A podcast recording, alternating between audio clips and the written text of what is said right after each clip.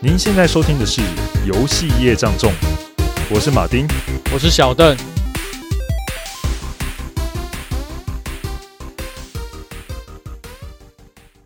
哎，大家好，我是小邓，然后旁边连线的是马丁。然后我们这次有一个新朋友，就是之前的同事博业。嗨嗨嗨，大家好，我是博业。对，博业是非常厉害的设计师。嗯要不要自我介绍一下？哦，我我跟小邓其实算同事，我们比较像是室友吧，或是隔壁的邻居。对对，就是之前在做那个小邓做大台北大空袭，还有一些迷走的游戏的。哎，这说出来有有关系吗？没关系，没关系。啊，就是做编辑那些时候，我们就坐隔壁，所以我们除了常常在工作上面会有交流之外，也会很常聊一些电玩的东西。没错。对，然后我们今天邀博彦来呢，其实就是要来跟大家讲讲一款游戏。那这款游戏，也有跟小邓其实玩的都没有算那么多，但是博彦他来讲，他是非常热爱这个游戏，几乎这个系列他每一座都玩过，都很熟了。嗯，对，那也是因为我那时候坐在他旁边，经常听他 想要推我这个坑呢、啊，对，我就知道他很爱这个游戏，但是。嗯这也让我勾起，就是我我小时候真的是对这个游游戏有种不恐怖的回忆，你知道吗？因为我其实一代都没有真的玩过，对，我都是去那时候小小时候都是去同学家玩，那时候国小嘛，我光看到画面我就已经剉到快闪尿了。至于什么游戏让小邓这么恐怖呢？那就是《恶灵古堡》啦。对，因为你知道那个一代，它有时候会有那种。因为它是那个固定视角嘛，对不对？恶灵古堡固定固定视角。他说走过那个长廊的时候，旁边那个窗欢呼都有这样砰砰砰的声音，我就我，我就不行了。对，然后一发生那声音，我就跟我朋友说：“哎，那个厕所，你家厕所在哪边？我想上个厕所这样子。”然后我就躲去厕所，其实也没有真的上厕所。然后等到他过了那条路，然后确定那边出现我我知道他会出现的东西了以后，就那些僵尸以后。我才敢回来，或者是他把那些东西打死以后，我才敢回来。然后等到他他又要遇到什么东西的时候呢，我就跟他说：“哎、欸，我回去上厕所。”这样。对，所以我那时候其实对我朋友非常敬佩，因为我觉得能够玩这种游戏，而且还乐在其中的人，我都觉得他们超厉害的。所以那时候听到博夜就是跟我聊这款游戏，可以聊得这么津津乐道的时候，我真的觉得这个人应该不得了。后来他，对啊。哎，那博业那时候你是怎么接触到《恶灵古堡》这这个系列的游戏的？呃，我记得也是一开始到同学家去玩的时候有看到这款游戏，然后他他一开始是出在那个，因为我家我后来我也是买那个 SS 的主机，然后他一开始出在 PlayStation，然后后来他移植到《恶灵古堡》之后，我就试着开始玩，然后就觉得很赞，它很像很像电影啊，就是从前面，因为它是。最早一开始，他第一代的开头是真人演出，然后觉得哇，好酷哦。然后他到那个剧情里面的时候，他的那个整个背景啊，都是很做的很细致、很绚丽。那那时候也不太懂说他是真的 3D 还是假的 3D，只是觉得哇，这画面也太漂亮了吧。然后就对这个游戏很有兴趣，然后加上他的紧张感，我觉得很棒，然后就一直有玩下去。嗯，所以你那时候是一个人全破一代吗？一代有，然后一二三代都有，还有《赛尔密码》也有，而且我记得印象中很深，是我都有玩三小时破关，而且那时候我觉得三小时破关，我觉得那时候很酷的地方是那时候的网络没有那么好，所以你所有东西你都是要玩过一次之后可能会自己记下来，然后你到第二次玩的时候，你其实你中间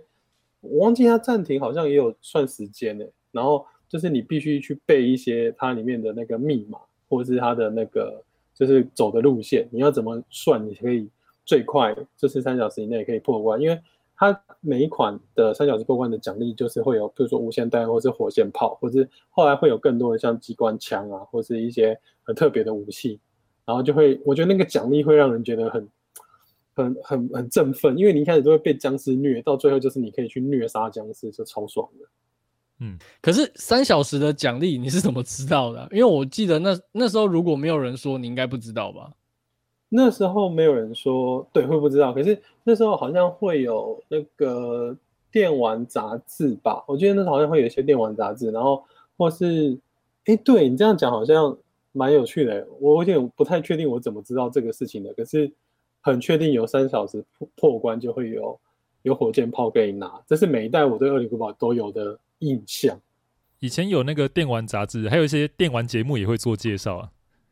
嗯嗯，有像那时候什么电玩大观园之类的。啊，对对对对对，小贤吧，是吗？哎、欸，对对对。而且你以前讲说三小时破关，它不是还要有一种东西，就是它记录的时候有那个墨水还是什么，所以你对对还有限制那个记录的次数。对对，像我胜率嘛，我记得我因为我胜利密码是我最后一个玩的嘛，然后胜利密码我印象很深，是我只记录了一次，然后第二次就是一一次就拼到底，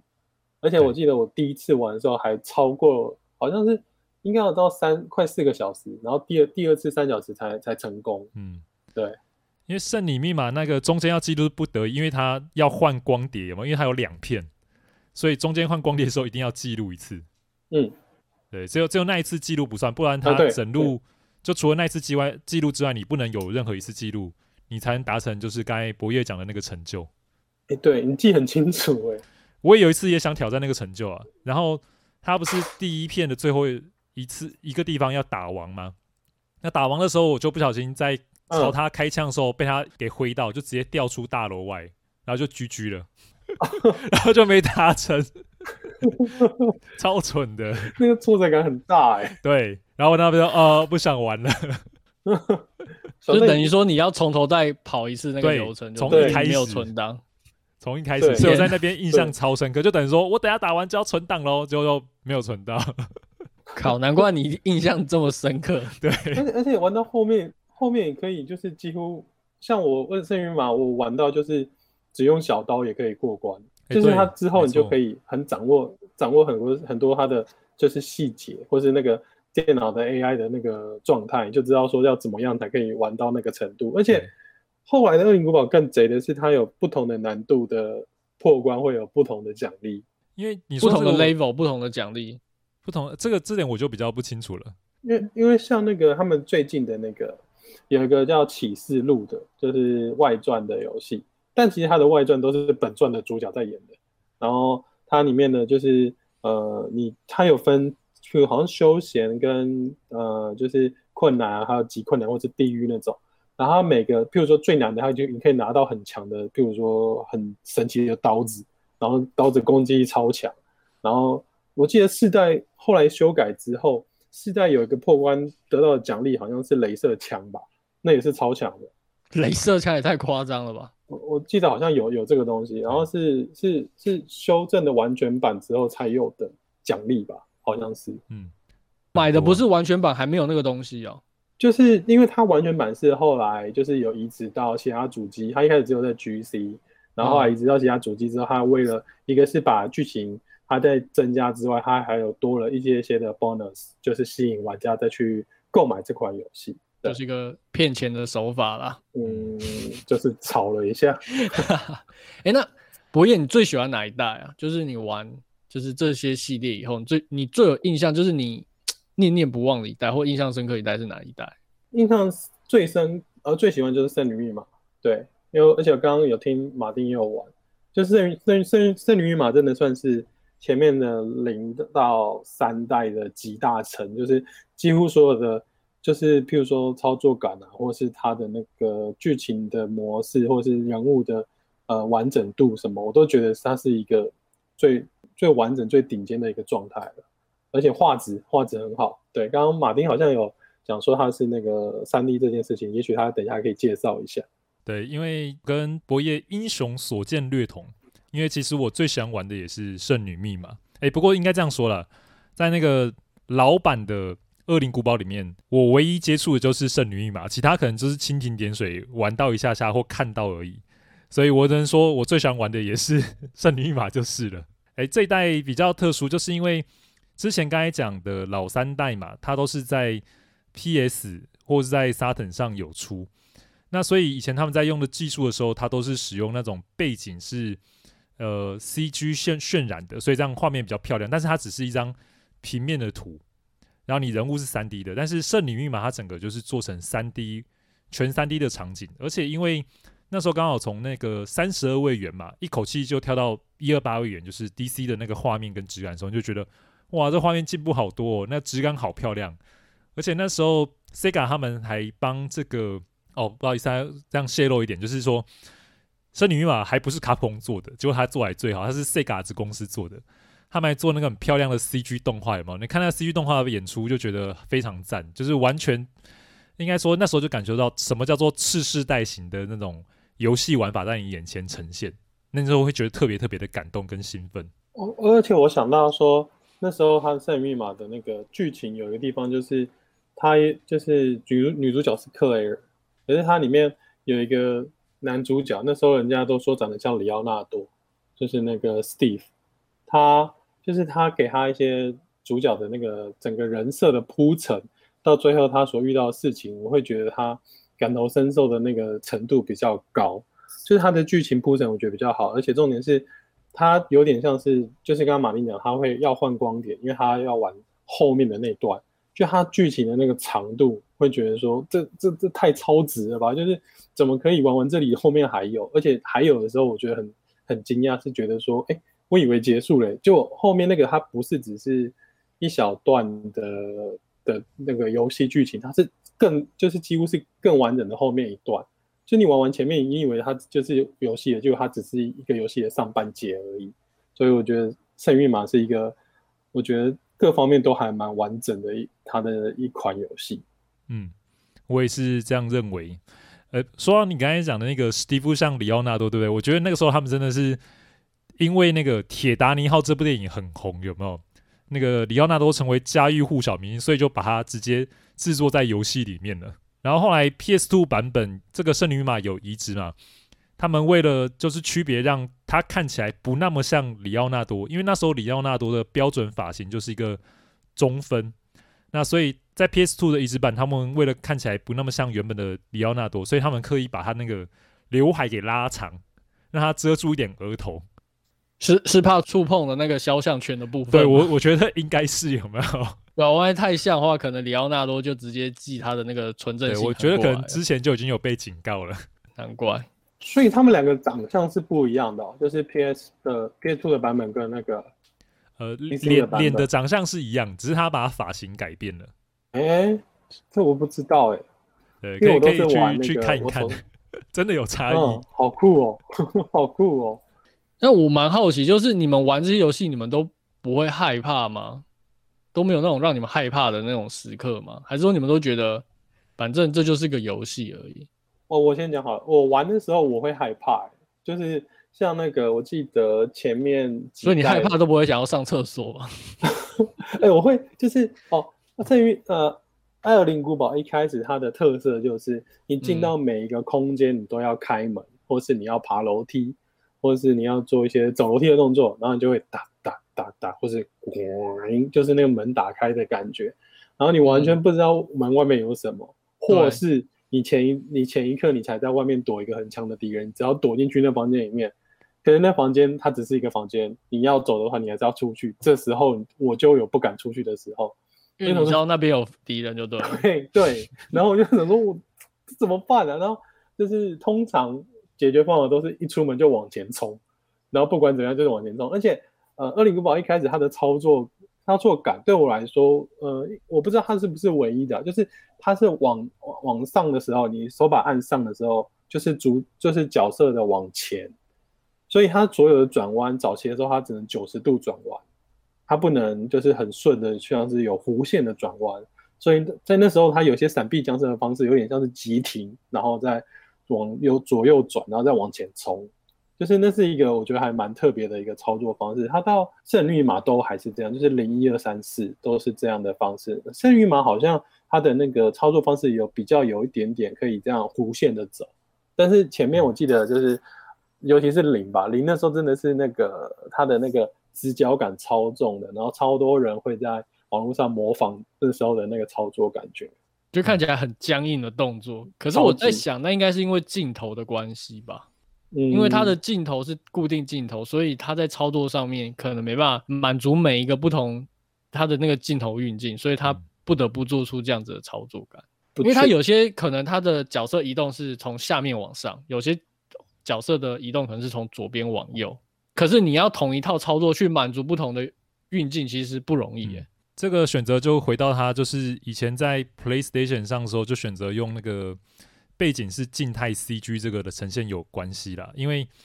它那东西就不能够让你的镜头转向，嗯、就必须固定嘛。可是固定就代表说，对啊，你在切换到不同的地点的时候，它必须要频繁切换镜头，要不然你的人物配合，你才可以看到那个状况。可是如果频繁切换的话，如果还是用平常那种八方向转的话，你会发现一切换镜头之后，你的操作可能你原本向前跑，突然就变成变成向后跑，会让你的操作变成反而会不顺。如果有敌人出现，反而就更容易。让你分不清楚方向跟状况，所以他才统一改成就是上就代表你的人物前方，就变成像坦克式啊。我一开始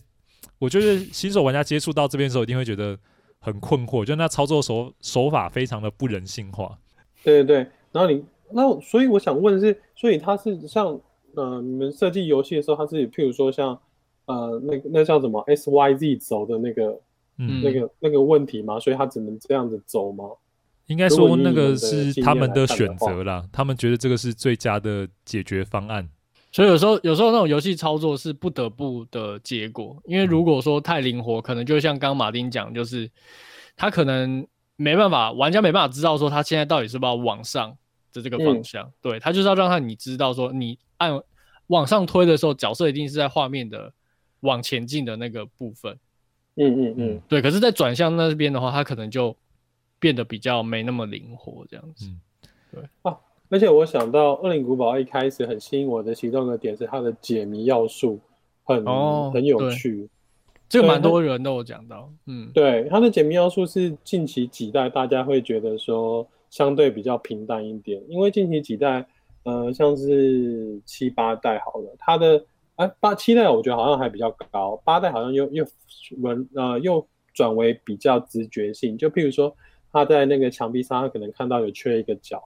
然后你可能大概会知道说，哦，那你需要去补这个东西，或者说你大概知道你要怎么转。嗯、可是我记得很早前的《恶灵古堡》，你可能要去做一些呃连线，譬如说怎么把那个线头起点连到终点，或者是说它有个巨大的棋盘，你要怎么把或者说王位的位置移到它对的地方，而且它通常都会对应一个你在游戏中会看到的一个谜语。他可能会说，比如说“王不见后”啊，或什么，就是你必须照着那个谜语去推动游戏里面的机关，你才可以往下面走。可是后后期的《恶灵古堡》就比较少有这样的东西了。不过我那时候在想想，一代有有这个要素，好像有点微妙，就是他们不是要去解开这个生化之谜吗？哪有时间去解这个谜题？对对对。而且到底是谁把他设这些谜题在这个环境里面？这个设定会让别人觉得想想好像有点。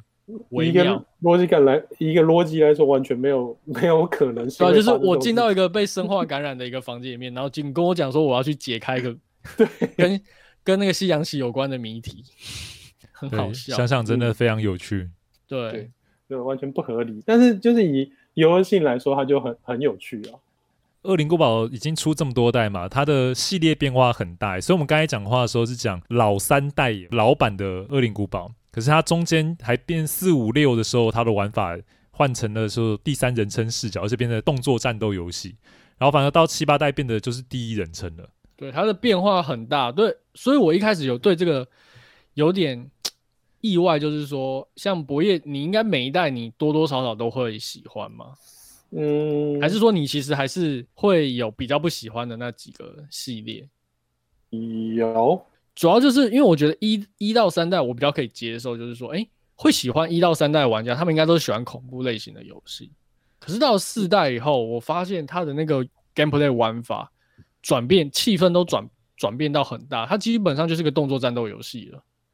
对，然后这个这种这个氛围一直延续到四五六代，然后到七代跟八代，感觉又有点不太一样。对，那也想听一下，就是说，你像你这样子。呃，恶灵古堡老玩家就是算是铁粉，你你对这样子的转变，你会有怎么样的就是看法吗？会排斥吗？呃，我记得那时候就是，呃，因为我也是买 GC，然后那时候 GC 刚好，好啊，我好像是为了恶灵古堡买 GC 的，哇，好感动，因为那时候他就有一开始说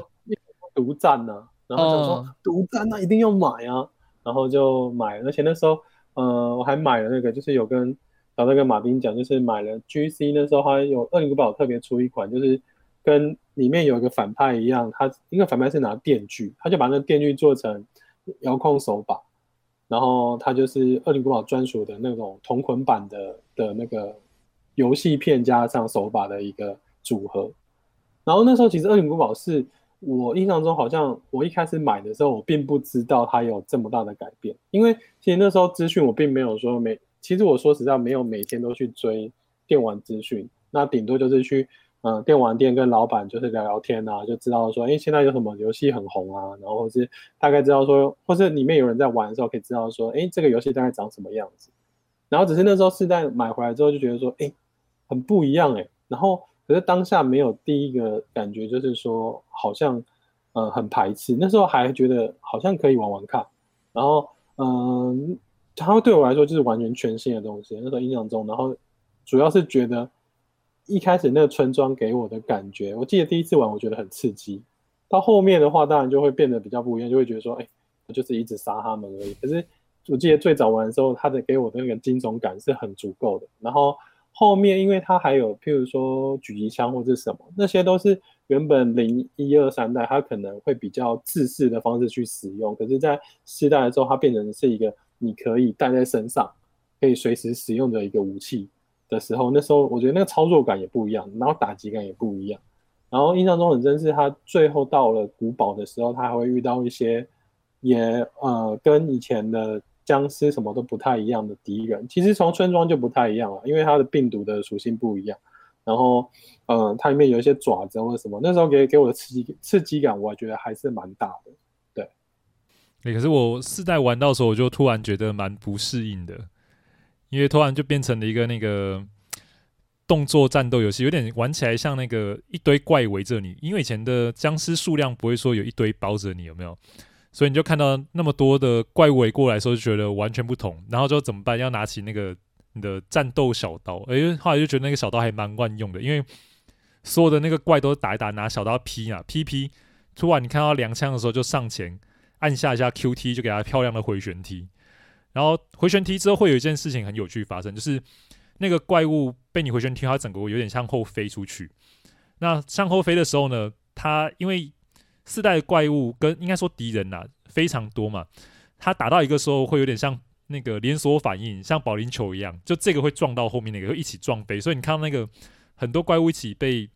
飞起来那个画面，其实觉得还蛮有趣、蛮好笑的。马马丁讲的这个跟我那个就是。二灵古堡五跟六的时候，我的这个感觉就很明确，因为我恶灵古堡五的时候我还有再玩一下，可是六的话我完全就是我有玩过，可是我对他的喜好就相对没那么高了。我觉得他已经真的不是恐怖游戏了，嗯，它就是一个我认为需要很很很很吃操作的游戏，就是譬如说我需要去瞄准他头部或是膝盖去打，然后去衍生出我可以使用的体技。或是说我需要一直去按 QTE 啊，或者是一些不同的东西去完成这个游戏。那时候我就觉得恐怖已经不是主要了，而是你手上操作的时候，你这个角色的灵活度在哪里？嗯，对。而且五六代很，他们很强调是有那个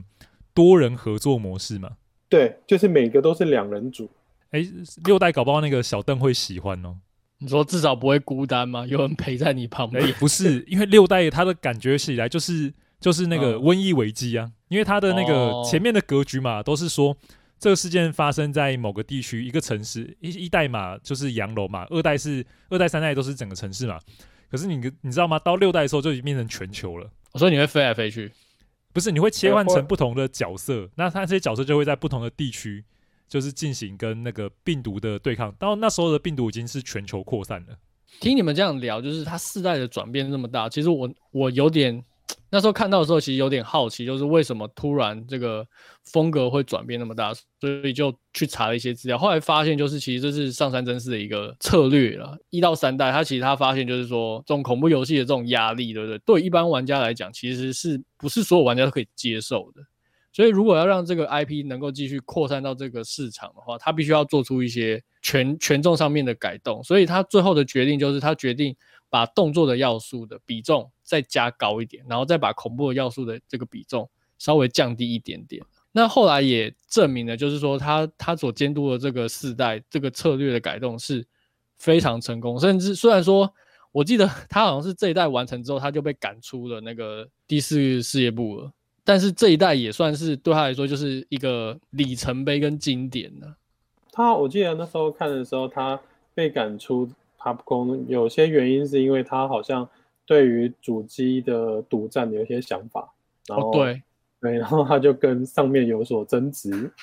对，因为他那时候觉得他还是想要把那个筹码都压在 GameCube 上面的，对，就 GC。但是上层就会觉得说，为什么要这么硬？然后他们比较希望，因为那毕竟那时候还是 PlayStation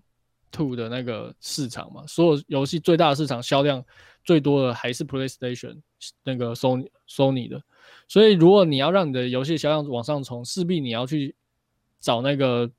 卖主机卖最多的那个厂商，可是 GameCube 它就是一直积弱不振，在那个时候啦，就是，但是不知道为什么，就是山上他就是一直想要觉得赌一把吧，赌在他身上。我记得我有看那个专访，他后来有承认，就是说他其实那时候的这个坚持是有点错误的。哦，对，而且他那时候都卖得不好，对，都卖不好。他其实不止做二二零古堡这个系列，他那时候手下他其实还。监制了蛮多其他游戏，可是都因为都是因为出在 GameCube 上面，所以销量其实就算游戏内容很好，可是它的天花板都是有限的。后来那个《恶灵古堡四》虽然说销量非常的好，就是成绩非常好，然后也是由山上真司负责监制的，可是呢，因为他的这个策略导致上层想把它搞掉，所以后来他们就宣布要把这个呃这个移植权转移到那个 PlayStation Two 的时候。也不让山上真司来做那个移植的那个监督了，对，他们就直接把它拔掉，把它降职降到那个比较没那么有名的那个四叶草工作室啊。对，不过说起来，《恶灵古堡》它的这些改变嘛，四代四代好像是被移植过最多次的版本的吧？应该是说它在整个市场上面，它应该可以也是说这个这个 IP 的顶峰，就是。他过去累积的这些恐怖的这个给别人的印象，然后再加上他四代让普罗大众可以去接受他这款游戏的玩法，那进而他们可能也会去回去去玩前面的三代，因为他们接受这个世界观。对，所以我觉得这个策略是非常好，就是说他先让玩家先去喜欢玩这个系列的游戏，然后回去回过头来他才会更爱这个 IP。反正 IP 已经够大了嘛，那他只要有足够的人继续爱这个 IP 的话，他未来在做的新的系列都是还是有机会让世界上的玩家去接受它的。所以我觉得四代他对这个决定，对《恶灵古堡》这 IP 来说，应该是一个蛮重要的一个决定。如果说他持续去走恐怖的系列，甚至他的玩法不是在当时被大家所能接受的玩法的话，可能这个 IP 会在这个时候就跟着山上真司他的那个坚持就。一起死掉了，我觉得是有可能，因为他那时候的呃《二零八二零》的系列好像销量也不是很好，因为就独占在 GC 上啊，对，都独占在 GC 上面，所以它那个销量很差。那你一款新的 I，就是你新的 IP，嗯，新的系列，然后销量差，你在市场上的曝光度就会越来越积弱不振，然后最后可能就会被其他相应类似的这种游戏给。给掩盖住了，就是你可能就就在那个时代上，你就成为一个历史了。所以一方面就是说，它能够这个 IP 能够走到现在的话，真的是一件非常不容易的事情。而且它在过程中做了非常多的挑战。但我我我好像也查一些资料，就是发现它其实四代之后五六代的评价都不是很好。对我而言的话，就是六的就真的是动作性太强了，强到你真的那个恐怖感是来自于有点像生存游，嗯。它原本就生存游戏啊，可是跟它原本那个氛围的感觉就不太一样了。那七八代呢？因为七八代我记得它的光光是 gameplay 跟背景设定，还有主角群，其实都已经有点 不一样了。对，那那你这样子的改动，你也可以接受吗？就是玩法也不一样，然后里面的角色也不一样，这样子是要怎么去？还是说你这部分你就开始有点排斥了？其实，其实我觉得我会很喜欢这个 IP 的原因，是因为。我从很早就开始玩，所以我对主角群他们的感情是蛮丰厚的。嗯，因为其实，在《恶灵古堡》它其实不止出了，它从它出了零一二三，然后圣女密码，然后四五六，然后后来有重新出了二嘛。其实它后来还有出一些，譬如说扩散啊，或是编年史，就是它还出了很像呃射击游戏的那种光线枪游戏的那种的版本的游戏，然后还有一些对抗游戏。对，其实它出了很多，但是我我自己对于有有关本传的的内容的的它的那个延伸延伸作品会比较有兴趣，所以我后来有继续玩的是启示录的一跟二，因为它就是第最早的恶灵古堡的男女男女男女主角加上里面的其中一个队员的故事的延续，然后到了七跟八的时候，其实七代那时候他一开始第一句话，他最主要讲的就是回归恐怖的本身。然后这句话是他从头到尾都在这个游戏一直在宣传的时候打的点。那我七跟八其实都有云玩，因为其实我玩第一人称的时候会头晕。然后七的话，我觉得他的那个嗯恐怖感觉是有的，可是我就是不知道那主角是谁，就是他怎么会突然出现，然后他在做一些呃我我我就不清楚跟本传到底有什么关系的事情。然后到后来八的出现，八的出现，它其实我觉得它有跟四就是很明显的去想办法跟他做很像的一些元素的结合。所以四的话，它有我觉得它跟七又不太一样。我觉得七比较恐恐怖的本身，但是八它又有一点回到就是原本恶灵古堡四的那种感觉。然后它我觉得它很有呃，我认为说恶灵古堡对我有一个新一点，就是我会很期待它里面的怪物会长什么样子。那我其实我说实话，七跟八的怪物哦，也还是没有失望，就是觉得哎，它还是变得很怪物。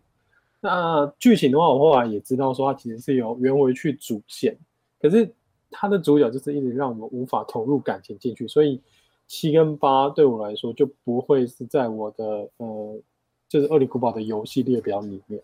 就除了就是撇开操作以外，就是它的故事剧情会让你觉得好像跟之前的系列有点断开。对，就是你，我就会想说，那你干嘛不叫它叫外传就好？为什么要叫本传？可是当你是本传的时候，因为它的七代的时候的结尾，它的那个第一代的男主角就是 Chris，他才会出场。可是当他出场的时候，他说我是 Chris 的时候，其实嗯，那时候网络上就是一片的就是问号，就是说他到底是谁？因为如果你到网络上去查 Chris 的长相的时候，你会发现他从第一代到第七代长相几乎每一代都不一样。然后包含启示录，然后尤其是七代，因为他在五代的时候，因为五代是他是主角，六代他也有出现，他那时候都是肌肉猛男，就是很壮啊，然后很沧桑，然后呃很男子汉那种感觉。等他到七代的时候突然变很瘦，然后就是很有点优雅，而也不是优雅，就是比较呃弱，没有那么健壮的感觉。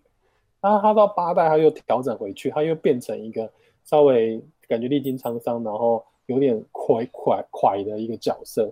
那他就是我我他就是在每个角每个代里面，他都做不同的这个角 Chris 的变化。那李样比较少，可是主要还是他主角是那个叫呃主角叫做伊森。那伊森他其实在前面的任何一代他都没有讲他是谁，然后他突然出现的时候，我就真的会觉得他跟我的感情线是断开的，所以我无法投入感情进去。有点是一个路人，然后突然你突然说我我要变成他那种感觉，对对，而且呃这边可以爆雷嘛？就是可以啊，欢迎爆雷，因为他八代就把这个医生给收掉了，然后就是很很诡异啊，就是我就觉得说，那你干嘛不就是好好做一个就是它是外传的东西，就把譬如说你要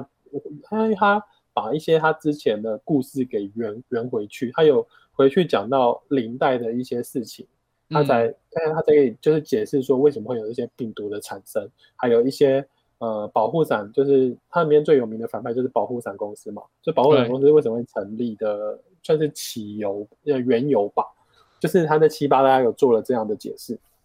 可是就是他去操作的角色就让我就就是不就我不觉得不对，那是说他角色有一个有趣的地方是他是被感染的人，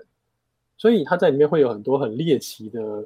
的那个画面展现，然后可是这些猎奇的画面展现又分日版跟美版会不一样，像是呃，其实它从以前的恶灵古堡，它的日版美版都会有差别，就是血腥程度的差别。像是呃日版的话，他可能他去开一个开关，印他印象中是他可能原本他的手会被切断，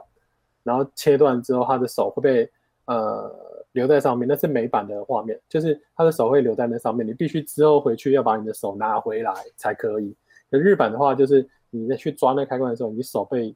就是受伤，可是你手会收回来，你的手还在你手上。可是是美版的话，他手就会断掉在那个上面。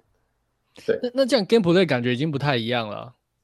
对它，但它是一个模组的转换而已，它跟 Play 是一样的，哦、只是你 gameplay 是一样。啊，你你还是你手还在你手上，可是你还是被抓走了，你还是要回去开那个开关，只是有没有那只手在上面的的状态。对，然后还有它，因为它一开始就会断手啊，然后那个美版我记得好像是就是它的手指会一直呈现没有吧，然后可是你在那个，对，它会用那个包扎的包扎起来，嗯、可是在日版的话好像就是它好像会有，然后它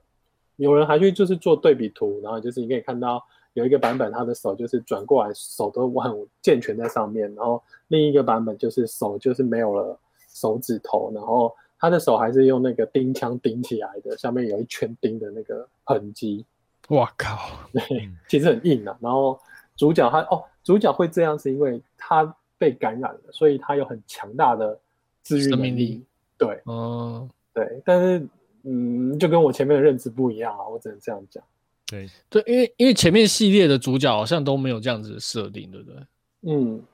变成另外一种体验的感觉。对，就是你你不怕死，你不再也不怕就是这种重伤啊什么的。以前就是吃个补血药，然后就那边斤斤计较，然后现在完全没太 在乎了。对，以前已经觉得很荒谬了，怎么会被咬，然后不会变僵尸，还只要。擦个药就好了，那边揉个药，那个草药，然后就就好了。那干嘛还要还要去研发疫苗？就那个草药就是无敌的啦。对啊，或是他们的血清可能就是这这个世界上的解药。嗯，对，嗯，而且我也觉得以前的设定比较符合，就是生化危机原本给你的算是世界观的感受吧。可是你看到那个八代，像刚才博彦讲的那个画面哦，手被斩断，对不对？然后主角很强大治愈能力嘛。他就拿出他的一瓶圣水，然后就洗洗手之后 倒倒洗洗手，然后就把手接回去了，断掉的手接回去了。网络上还有个影片，那个影片是怎么样？就收集所有人看到这一幕时候的反应是怎么样，然后就有好几个实况组，每个看到这段都全打掉了，然后 就愣在那边接回去了，啊，就这样接回去了，这种回事？我刚才看的什么？花的爸？对，而且他在网络上有一阵子，主角的医生的外号叫做洗手王啊。对啊，对啊，他只要受伤就洗手啊，洗手啊，然后洗手就恢复了。刚好疫情，大家都在洗手，对，不知道是在致敬这件事情。而且他就算身体被打的很重伤，他只要洗个手，他就回血。就是我身身体受伤，然后就洗手。对，以前都会觉得他很符合以前的啦，旧的恶灵古堡都会觉得还符合那个生化危机或者说恶灵古堡它的一个设定嘛，就是要把它喷紧急装置或者吃草药。但是新的你就觉得它有一种。超自然跟超现实的那种表现的方式，就感觉很不一样，嗯、完全就是另一种风格，真的差异太大。那我后来也能理解他为什么需要做到第一人称，是因为第一人称他才可以去表现到很多画面的那个高高画质的极致，就是他可以去看更细。他他不空在每个，比如说桌上的碗盆里面，我记得那时候他有说，他去到那个家。有个画面是他看里面的剩菜，里面还有蟑螂什么跑出来，就做的很细，而且里面的那个细材质都贴的很好，所以嗯，他感觉也是的确符合这个时代，而且他又可以连接到 VR 这件事情。对，嗯，那时候感觉是为了 VR 的，那时候期待就是专门为 VR 做开发的，真的，你这么说的确是，因为它出来的时候就是搭配着 PlayStation VR 嘛。然后，然后说回去就是，其实《恶灵古堡》每一代它都有一个，那二代之前有一个一点五代，然后四代之前有个三点五代，然后八代其实就是它其实也是呃其他版本的改改造出来的。对，哦是哦，嗯，就是像那个《恶灵古堡四》的三点五代的时候，其实它是它有个展示画面是里昂他在一个呃别墅里面，然后那个就是很昏暗，然后风在吹，然后他只有拿手电筒在照。然后他要打的东西已经不是生化物，生呃已经不是那个就是怪物，他打的是鬼，但他必须去鬼 对，他要去打鬼。这这个设定一开始出来的时候，很多人为之惊讶，就想说这是什么东西，就已经超乎一般人的对于恶灵的想象了。感觉好像是放错影片的概念。对啊，就觉得说，哎，这这这也太太前面了吧？这也太扯了吧？怎么会生化危机到最后变幽打鬼的这个幽灵？对啊，然后像二代之前有个一点五代，那个还有我记得网网络上很多人都有存的那个一点五代的版本，因为它其实算是一个 trail，、嗯、就是一个试玩版，然后你可以玩一小段，然后它的一些怪物细节或者什么其实也都不一样，跟后来的二代有有所差别。然后八代的话，它其实就是从它其实这些怪物都是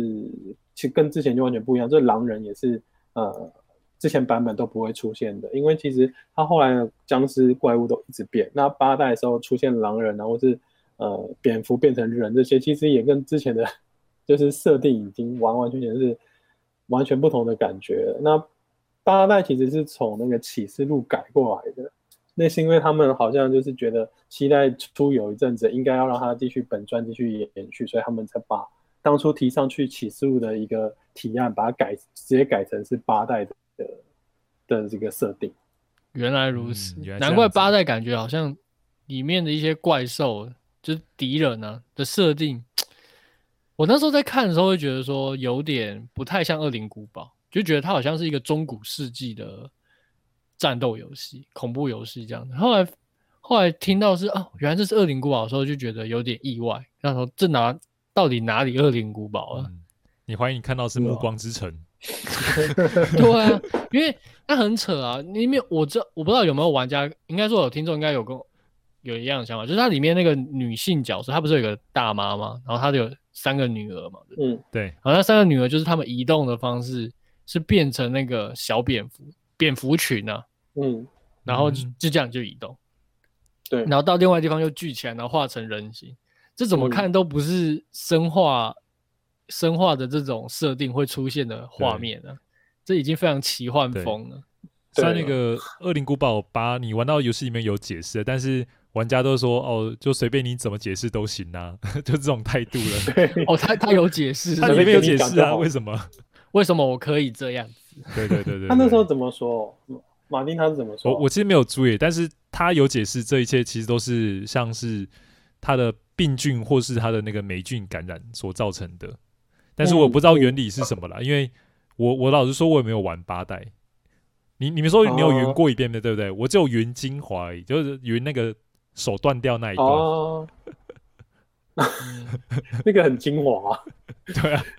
他他的他的八代的确就变成霉菌了，就是七八代都是霉菌，前面都是病毒，就是不一样的那个设定。然后前面还有四代是寄生虫，对，嗯、所以它每一代的那个来源不一样，然后。八代的那个，其实有有一个有一段的关卡，我觉得还蛮不错的，是他要躲一个婴儿，有个巨婴不是变成什么？马马丁，你知道吗？我我有看过，对对对对，那那段的那个压迫感，我就觉得，我就觉得那那段压迫感有回来。至少我目前听到八代大家的评价都是蛮好的，对，它是好游戏，我觉得它是好游戏，它跟七代我觉得都是很好玩的游戏，只要你不叫恶灵古堡就好了。所以你内心听起来是有点抗拒，你一直讲你没有抗拒，可是实际上还是有一些的。不是因为我觉得他如果他可以换别的名字，嗯，或者说他就是《恶灵古堡》的番外篇，或者什么启示录集这样子。对啊，他都比较，他都比就是你叫做《恶灵古堡》本传来的合理呀、啊。除非说他到九代的时候，他用什么方法把它圆过来？他其实八代已经在圆回来了，就是。他的结尾，他讲的意思就是，其实这些东西都跟呃一开始，嗯，对，就是 Umbrella 的公司有关系，然后才串起这整件事情。可是你还是我，我还是会觉得说，那为什么是医生？医生到底这边干嘛？为什么？有可能是这几代他们都在解释关于主线的事情，所以他们就把它放在是这个主标的游戏里面。嗯，对。如果说他他的。故事的走向比较是支线，跟主线没那么关。例如说，他就不是在解释这一件事情的话，他可能就不会是放在，例如说七代或八代。我猜啦，嗯、但有可能我想太多了。嗯，但我觉得有原因，也可能是因为就是六代真的太不可怕了。哦，他必须想办法把他的恐惧升级。而且我觉得那时候《恶灵古堡》有一个很酷的地方是，我自己认为啊，就是沉默之秋有点像是那时候要对应到《恶灵古堡》。这个卡普空公司的时候，就是他们在做出的另一款游戏，打对台的感觉。对，我一直我那时候一直这么觉得，连他们就是对话的方式、运镜的方式跟拿东西的那个方式，几乎都，都很像。对对，我不知道马丁有没有玩过《沉默之丘》？有啊，我只玩过第一代而已。对，我觉得一代就很像那个《二零古堡》的一代。哎、欸，不过《沉默之丘》它的气氛更压抑，其实更我觉得更恐惧，因为它整个光线都压得很暗，尤其是在他到了那个里世界之后，对，没错，里世界之后那个气氛感受，真的觉得更恐惧感更上一层。我还有印象就是，其实那时候一代《沉默之丘》一代是我跟我弟玩嘛，他玩到一半，他很多时候因为他那时候年纪比我小。他很多时候玩不下去，都要叫我帮忙，就带他玩。他是比如说，他里面教室有个柜子嘛，那柜子突然就嘣的一声，一个尸体就直接啪就掉出来。他玩到这边之后就吓到了，然后他说后面他玩不下去了，就交给我帮他带玩。然后打完的时候我帮他打，然后在旁边看他玩这样子。代打代打工作室的感觉，代打就是代打就对。我发现我们三个都会，就是小邓不是你也会叫你弟打吗？哦，对啊，我也会叫我弟打。那我因为我都因为应该说主机只有一台嘛，那就是总是要有人玩的，啊，那我 我就是交给他玩，我也 OK 这样子。对，因为恶灵古堡开始有些地方很恐怖的时候，我也是说，哎，欸，这边这边给你，给这边给你打。没有，马丁是他是被指派的那一个人，对对对，他是被被指派说你哎，欸，交给你打。哎，对哦哦，那时候我觉得恶灵古堡跟沉默之丘差别是在于说，沉默之丘无法爽。它就是你要去完全感受到那个恐惧，对，然后你就只能直面恐惧，对。可是暗影古堡你可以变成爽 game，嗯，当你够厉害的时候，嗯，对。我沉默之丘应该也是我不绝对不会想玩的游戏之一。他没有僵尸，哎，他没有吧？因为他他是他是恐怖，没有他他都是另外的怪物。哎，说他们都创造了很很有名的角色，没错，金字塔头啊，对，那几个都很屌。其实《恶灵古堡》，我讲到那个刚才博彦说会是一个爽 game，我我真的有体会，因为像那个玩到后来，你已经很熟悉操作嘛。那时候玩《圣女一嘛》，我后来都可以，其实不靠战斗，然后可以闪过所有的僵尸。嗯，它有个诀窍，其实就是，可能那时候 AI 设计比较笨，有没有？AI 做出来的动作反应其实都一样的，所以那个诀窍就是你靠近僵尸，你就按跑上按按前，就是去跑，然后跑靠近僵尸的时候。你等他僵尸要做反应，要准备要咬你的时候，你突然就是转向，就可以绕过他身，就是刚好那时候会有个空隙，你就可以绕过他，嗯、然后完全不会受到任何伤害。所以我后来看到僵尸是直接向他冲，一直用这个方式。我觉得他的他的判定感觉还没有到，但是他那时候因为动作所以停下来，或是好像马丁刚刚说那个招式也是，譬如说你冲到他面前之后，往后退一两步。他就会扑空，然后就可以用刀一直砍他，然后可以一直重复这个行为。哦，就感觉好像是利，就是当你了解这个这个世界运行的一些逻辑以后，就不再那么恐怖的那种感觉，嗯、对对吧？嗯、就是你一开始觉得哦，这样子好恐怖，可是后来发现，哎，好像还蛮笨的。对，可以玩它，然后之后就你就可以去虐杀他们了。嗯，那个时候 AI 这样的，我不晓得现在的怪物 AI 有没有比较进化些。那我觉得这应该就是刚刚讲，就是它跟沉默之丘最大的不同，就是恶灵古堡它还是一款比较偏战斗的恐怖游戏，所以至少它有解决敌人的手段的时候，玩家他的恐怖感也会因为它的技术的提升而渐渐递减下去。嗯，所以它就有一种你一开始很害怕这个游戏，可是最后你征服恐惧那种感觉吧。我不知道博业是不是也有这种爽感在里面，就是渐渐征服这个游戏的感觉。